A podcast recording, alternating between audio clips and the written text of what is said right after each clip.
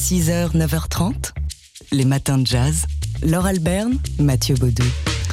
Alors, depuis le début de la semaine, dans les matins jazz, on célèbre euh, Nora Jones à l'occasion du 20e anniversaire de son premier album. Come Away With Me, souvenez-vous, euh, cet album qui a déboulé euh, dans nos oreilles il y a 20 ans, qui s'est vendu à 25 millions d'exemplaires. À l'occasion de ces 20 ans d'ailleurs, Blue Note édite un, triple CD de Come Away With Me, triple CD avec une vingtaine d'inédits. Euh, c'est l'occasion sur TSF Jazz bah, de faire la fête à Nora Jones et à cet album Come Away With Me avec une interview que Jean-Charles Doucan a réalisée qu'il diffusera demain dans Daily Express. Euh, interview au cours de laquelle Nora Jones se souvient. I think about, you know, um, je repense à, ma tournée en Europe à l'époque pour jouer. J'étais déjà allée en Europe avant, mais il y avait une différence quand c'est pour jouer. C'était juste avec mon contrebassiste. À Paris, je me souviens qu'on avait fait un petit showcase dans un club en sous-sol. C'était quelque chose de marquant, de spécial. Toutes les personnes euh, du label Blue Note étaient là. Je me souviens de toutes ces petites choses nouvelles. Comme ça, je me souviens d'avoir joué chez euh, Jules Holland pour son émission. Je me souviens d'avoir mangé toute la nourriture que j'ai mangée. C'est fou, dans plein d'endroits différents, c'était vraiment magnifique. Nora Jones, donc, qui se souvient d'il y a 20 ans, au moment de la sortie de son premier album, Come Away With Me. Interview à retrouver demain dans le Daily Express de Jean-Charles Doucan. 6h, 9h30, les matins de jazz. Laure Alberne, Mathieu Baudou. Et donc, hier, Jean-Charles Doucan recevait le batteur Nate Smith. Ouais, à l'occasion de la sortie de son album King Folk See the Birds, qu'il est venu présenter hier soir sur la scène du Trabendo à Paris. Avant ça, il était dans notre studio Nate Smith avec son, son équipe, le saxophoniste Jalil Shaw, le guitariste Brad Williams, le contrebassiste Shima Efron et le rapport Alors c'était l'occasion pour lui de nous présenter le deuxième volet d'une trilogie ambitieuse dans laquelle il se raconte en musique. Son, le premier volet était consacré à son enfance et ici euh, nous sommes avec euh, King Folk See the Birds à la période de son adolescence où il écoutait pas mal euh, de rock, de funk, de métal. On l'écoute ici avec le premier morceau qu'il a joué live pour nous avec ses musiciens dans Daily Express. Ça va peut-être vous réveiller un petit peu.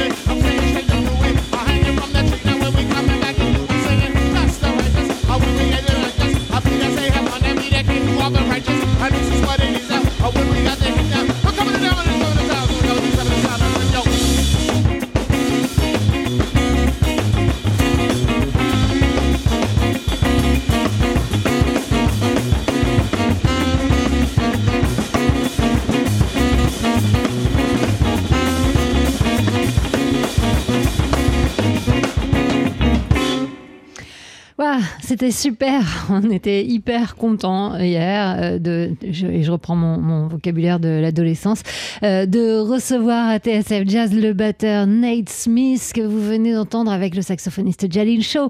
À ses côtés, le guitariste Brad Williams, le contrebassiste Fima Efron et le rappeur Koyaki. Ils étaient hier, donc entre midi et une heure, sur la scène de TSF Jazz dans le Daily Express de Jean-Charles Doucan avant de présenter euh, le répertoire du nouvel album de Nate Smith, King Fog See the Bird, sur la scène du Trabendo à Paris. 6h, 9h30, les matins de jazz. Laure Alberne, Mathieu Baudou. Baudelaire revisité par Patrick Chamoiseau, voilà qui est étonnant. L'essayiste du tout monde et de la créolisation va publier, ce sera vendredi aux éditions du Seuil, Baudelaire Jazz, méditation poétique et musicale avec Raphaël Imbert. Tout cela en écho à une création qu'ils ont donnée tous les deux, donc Patrick Chamoiseau et Raphaël Imbert, au musée d'Orsay, c'était l'année dernière. Ben, le résultat, c'est un Baudelaire complètement inattendu, en lien, bien sûr, euh, comme indiqué, avec l'esprit du jazz, comme avec l'histoire antillaise et celle de l'esclavage. Dans mon panthéon, j'avais Villon, Rabelais, et si on m'avait demandé de choisir, j'aurais dit ou Rabelais ou Villon.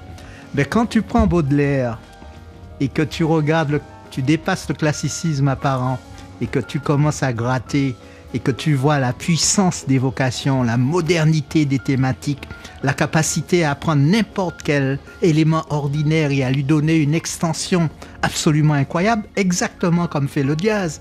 Le jazz peut te prendre n'importe quelle petite structure mélodique et en faire un, un monument euh, euh, absolument sans limite. Et ça, c'est c'est comme ça que ça s'est passé, quoi.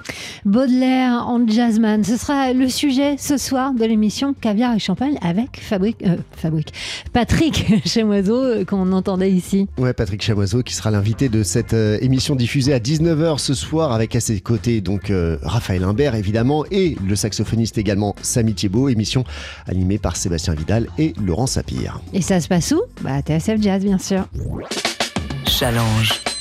L'économie de demain est l'affaire de tous. C'est mercredi, on parle éco, on parle politique aussi dans les matins de jazz avec vous Thierry, Thierry Fabre, rédacteur en chef au magazine Challenge. Bonjour Thierry. Bonjour Laure, bonjour à tous. Alors aujourd'hui, vous décryptez le casting du gouvernement d'Elisabeth Borne. Alors dans cette équipe, il y a une surprise du chef, un gros symbole, la nomination de l'historien Pape Ndiaye comme ministre de l'Éducation nationale. C'est un joli coup politique et un choix qui fait hurler l'extrême droite. Elle l'accuse d'indigénisme, en clair, elle l'accuse de déconstruire la République. Mais ce choix vise aussi à amadouer la gauche et les syndicats d'enseignants qui ont salué la domination de Pape Ndiaye alors qu'ils étaient très remontés contre son prédécesseur Jean-Michel Blanquer. Mais au-delà du symbole, que va faire ce normalien spécialiste de l'histoire sociale des États-Unis à la tête de l'éducation nationale, un mammouth qui emploie, rappelons-le, 869 000 enseignants sans connaître la machine de l'intérieur, il va devoir mettre en musique un projet explosif d'Emmanuel Macron, Macron qui veut donner beaucoup plus d'autonomie aux chefs d'établissement et introduire le salaire au mérite pour les profs s'engageant à assurer de nouvelles tâches. N'étant ni un praticien ni un technicien de l'éducation, Pape Ndiaye risque de se heurter à l'écueil connu par ses prédécesseurs, la lourdeur de la machine. Alors, est-ce que le choix du reste de l'équipe gouvernementale est aussi hardi? À l'évidence, non. Certes, il y a la prise de guerre à la droite Damien Abad, mais déjà menacé par des plaintes pour viol. Il y a aussi de nouvelles têtes, des pros de leur secteur, comme Sylvie Retailleau à l'enseignement supérieur, Rima Abdul Malak à la culture et Amélie Oudéa Castera au sport. Mais pas d'effet waouh. Emmanuel Macron a choisi la stabilité avec la reconduction de Bruno Le Maire à Bercy et de Gérald Darmanin à l'intérieur. Il a aussi limité les risques en confiant à un duo de fidèles, Amélie de Montchalin et Agnès Pannier-Runacher, les deux postes de ministres chargés de la transition écologique et énergétique. Alors dans l'organisation gouvernementale, ce duo est une innovation. Mais pour faire avancer l'écologie, le président a nommé deux femmes qui n'ont aucun passé écolo, l'une ayant travaillé sur les affaires européennes et l'administration, et l'autre sur l'industrie. Elles auront une tâche très difficile, voire acrobatique, prouver qu'on peut produire une politique écologique innovante sans être écologiste. Thierry Fabre, rédacteur en chef au magazine Challenge. Thierry, on vous retrouve dans une demi-heure pour commenter le chiffre de la semaine. Challenge. L'économie de demain est l'affaire de tous. Challenge ou Thierry Fabre, qui en est l'un des rédacteurs en chef et qu'on retrouve tous les mercredis matins dans les matins jazz. Alors, euh, Thierry, vous commentez le chiffre de la semaine. Il s'agit aujourd'hui des coûteuses aides à la recherche. Oui, 7 milliards d'euros, c'est le coût annuel pour les finances publiques du crédit d'impôt recherche, une niche fiscale peu connue du grand public, mais très prisée des industriels car elle permet de déduire de leurs impôts les dépenses dans leur laboratoire. Depuis sa mise en place en 1983, son coût a explosé au point de devenir le dispositif le plus généreux des pays de l'OCDE. Il représente aujourd'hui deux fois le budget du CNRS. Le problème, c'est qu'il est très inégalement réparti.